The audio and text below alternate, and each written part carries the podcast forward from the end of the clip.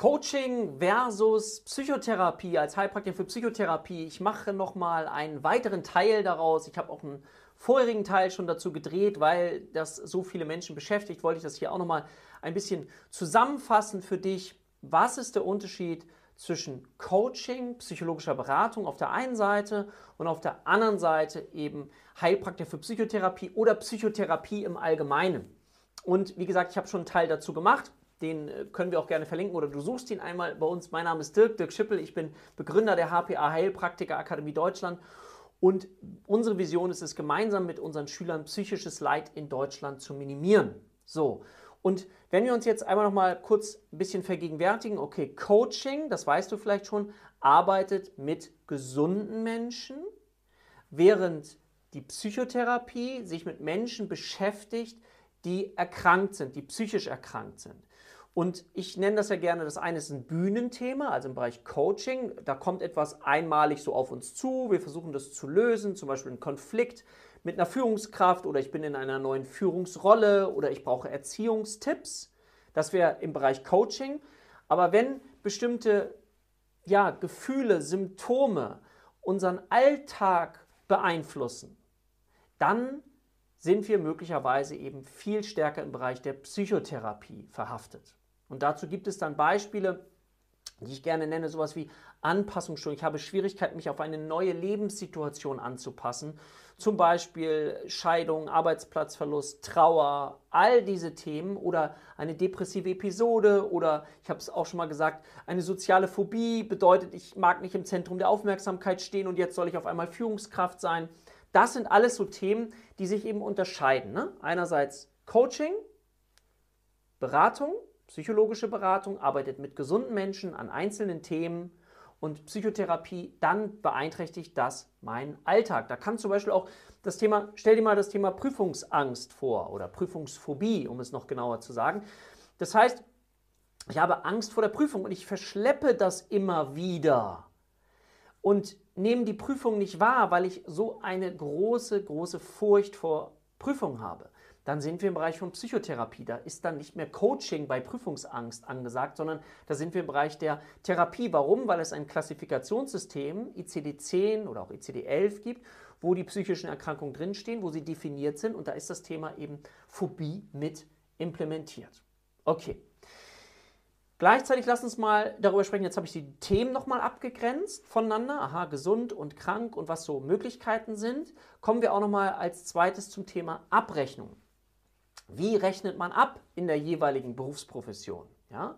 Ich spreche jetzt mal beim Coaching, weil das eher so der Fall ist von Klienten und bei einem Heilpraktiker für Psychotherapie oder jemand, der psychotherapeutisch tätig ist, von einem Patienten. Man kann das auch anders fassen, das ist immer, macht jeder ein bisschen unterschiedlich aber um das ein bisschen leichter zu machen. Wenn wir also im Bereich mit Klienten arbeiten, im Bereich Coaching, dann ist es so, dass wir erstens eine Beratungsleistung haben, die, auf die 19% Umsatzsteuer anfällt. Das ist das eine, ja, also Abrechnung. Gleichzeitig ist es so, dass der Klient die Rechnung auch selbst bezahlen muss. Es gibt also keine Bezuschussung irgendwoher. Ja? Jetzt denkst du vielleicht, hm, ich war schon mal beim Coaching und da musste ich keine 19% Umsatzsteuer obendrauf zahlen. Dann könnte es sein, dass der Coach noch nicht in Anführungszeichen so viel Geld verdient hat, weil es gibt eine Kleinunternehmerregelung. Wenn du unter einem bestimmten Satz im Jahr bist, dann musst du keine Umsatzsteuer anführen. Also für diejenigen, die gerade mit Coaching anfangen, die müssen möglicherweise keine Umsatzsteuer zahlen, weil sie noch zu wenig damit verdienen. Okay? Aber generell ist es eine Leistung, auf die nochmal 19% Umsatzsteuer anfällt. Also wenn du einen Coaching-Stundensatz hast von 100 Euro, musst du dann in den Rechnungen 100 Euro plus 19% Umsatzsteuer, also 119 Euro in Rechnung stellen. Und das bezahlt der Klient auch aus eigener Tasche.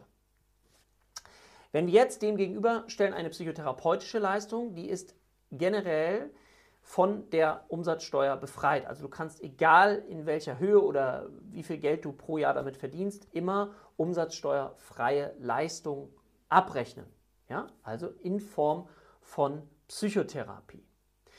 Jetzt gibt es dort, wenn wir jetzt beim Heilpraktiker für Psychotherapie bleiben, mehrere Möglichkeiten auch der Abrechnung. Einerseits gibt es Selbstzahler, die in unsere Praxis kommen als Heilpraktikerin für Psychotherapie. Das heißt, die zahlen ihre Stunden selbst. Okay.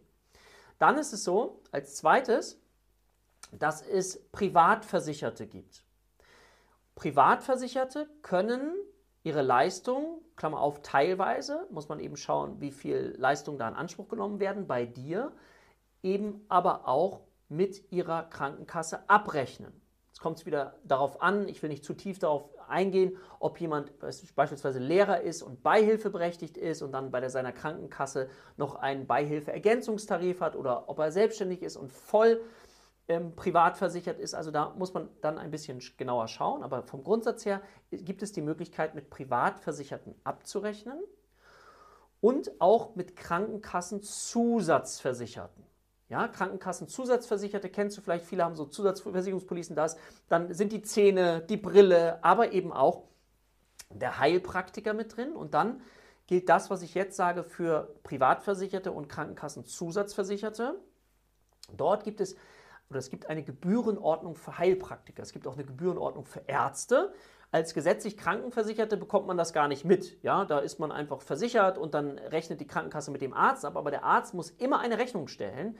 Wenn du privat versichert bist ähm, oder schon mal gesehen hast, dann siehst du, okay, du kriegst eine Rechnung vom Arzt und da steht nach der Gebührenordnung für Ärzte dann die ganzen Leistungen drauf, ja, die Ziffern und die Leistungen. Und sowas gibt es für Heilpraktiker eben auch. Und da gibt es eine Ziffer, zum Beispiel Psychotherapie, aber es gibt noch eine weitere, also weitere Ziffern, die, die man dann abrechnen kann, um dann eben sein Honorar erstattet zu bekommen. Es kann aber sein, dass der Patient selber noch etwas dazu zahlen muss. Das hängt immer davon ab, welche Preise auch du in der Gestaltung hast und welche Ziffern du miteinander verbindest, weil je nachdem, was du dann auch an Leistung anbietest.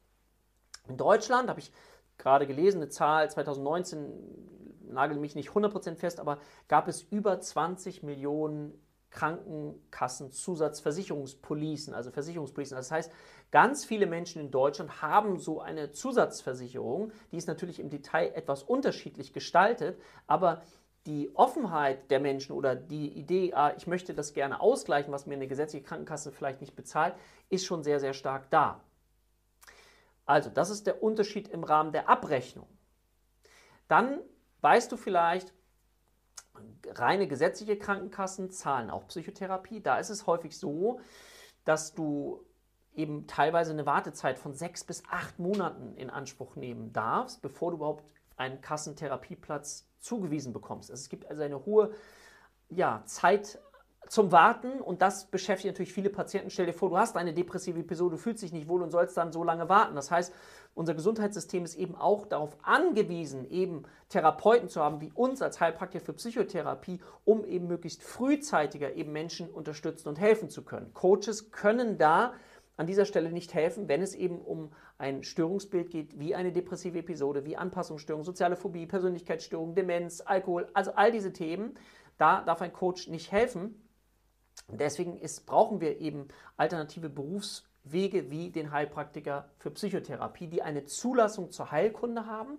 Und das ist eben genau das, wenn du eine Überprüfung machst vor dem Gesundheitsamt, eine schriftliche Überprüfung und eine mündliche Überprüfung, dann bekommst du diese Therapieerlaubnis. Ja? Das ist eine Therapieerlaubnis, die ermöglicht dir die Zulassung zur Heilkunde. Die bekommt man nicht akademisch über den Weg des Heilpraktikers für Psychotherapie oder im akademischen Bereich, wenn man Psychologie studiert, Psychotherapie oder eben auch Medizin oder soziale Arbeit, Sozialpädagogik dann für den Kinder- und Jugendbereich, wenn man bei diesen ganzen akademischen Berufsbildern das Studium absolviert hat und im Nachgang noch eine Psychotherapeutenausbildung gemacht hat, also eine Weiterbildung. Das ist jetzt sehr komplex reduziert, dazu habe ich eigene Videos gemacht. Deswegen, dass du nur weißt, okay, es gibt akademische Berufsbilder im Bereich Psychotherapie und es gibt nicht akademische Berufsbilder. Heilpraktiker für Psychotherapie oder Heilpraktiker ist konzipiert für Menschen, die das 25. Lebensjahr vollendet haben, also nicht 19, 20 sind, so wie nach der Schule und dann gehst du, möchtest du direkt Heilpraktikerin werden, das geht nicht, sondern du musst 25 sein, wenn du die Prüfung machen möchtest, weil man eben davon ausgeht, dass es beim Heilpraktiker, Heilpraktiker für Psychotherapie sich um Menschen handelt, die schon eine gewisse Lebenserfahrung dann mitbringen und deswegen diesen nicht akademischen Weg zugelassen hat. Ja, dass man eben sagt, okay, da ist schon eine gewisse Lebenserfahrung mit drin, die man mit in die Waagschale hineinwerfen kann, um eben Menschen zu unterstützen und zu helfen. Natürlich ist eine fundierte Ausbildung absolut wichtig und auch entscheidend aus meiner Sicht für den späteren Erfolg, auch zu wissen, was kann ich, was kann ich nicht, Sorgfaltspflicht, aber auch die Freude und den Spaß zu wissen, womit möchte ich mich gerne beschäftigen, mit Konzepten zu beschäftigen, die mir Freude machen. Ich würde gern verstehen, wie entsteht ein Bindungstrauma, wie entsteht ein Schocktrauma,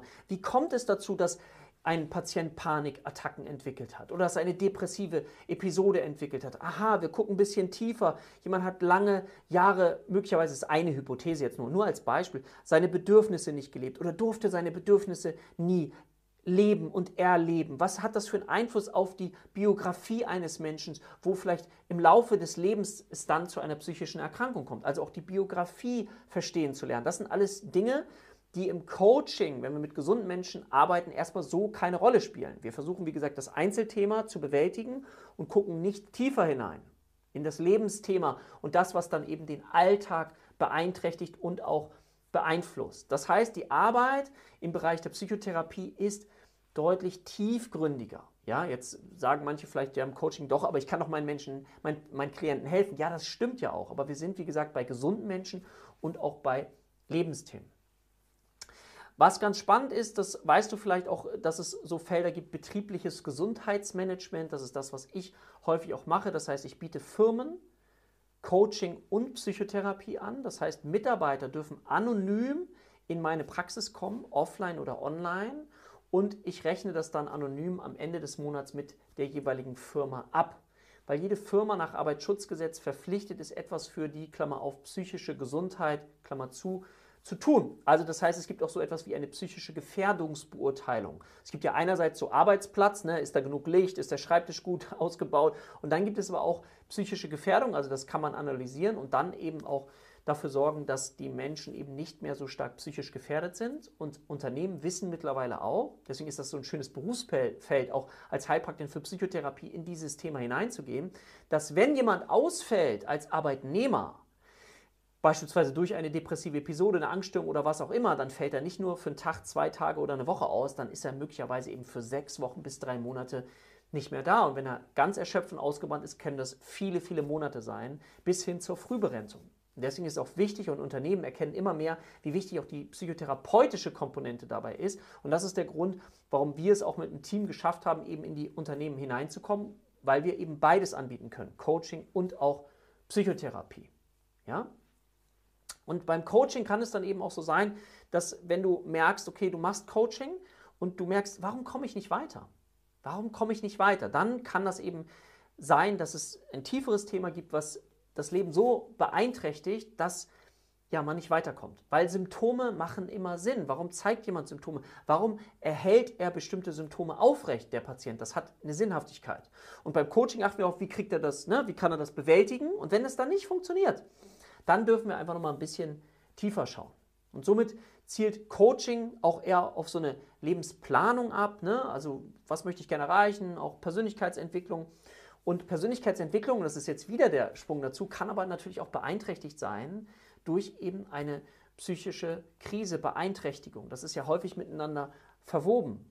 Warum Menschen sich für Persönlichkeitsentwicklung interessieren, und sie das Gefühl haben, sie kommen nicht weiter oder es wird schlimmer, wenn sie denken, andere kriegen das hin, aber ich schaffe es nicht, dann wissen wir eben, okay, da lohnt sich die Brille nochmal äh, abzusetzen, Coaching und Psychotherapie aufzusetzen und das auch miteinander eben sehr sinnvoll zu verzahnen.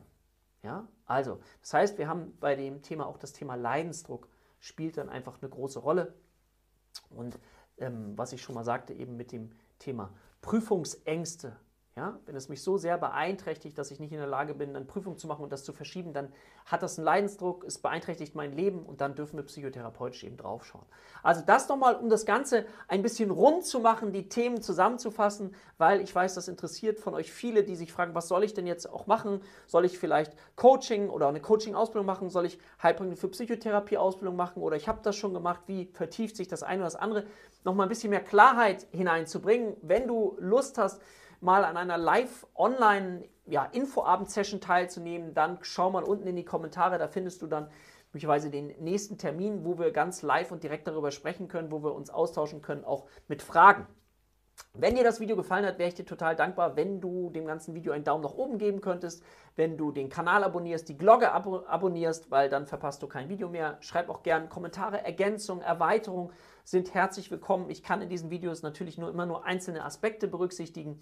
In den Ausbildungen vertiefen wir die Dinge natürlich, aber ich möchte dir zumindest einen Eindruck verschaffen, sodass du dich in dem Bereich sehr gut aufgeklärt fühlst. Also, in diesem Sinne, ich freue mich auf das nächste Video mit dir und sage für heute Tschüss, dein Dirk.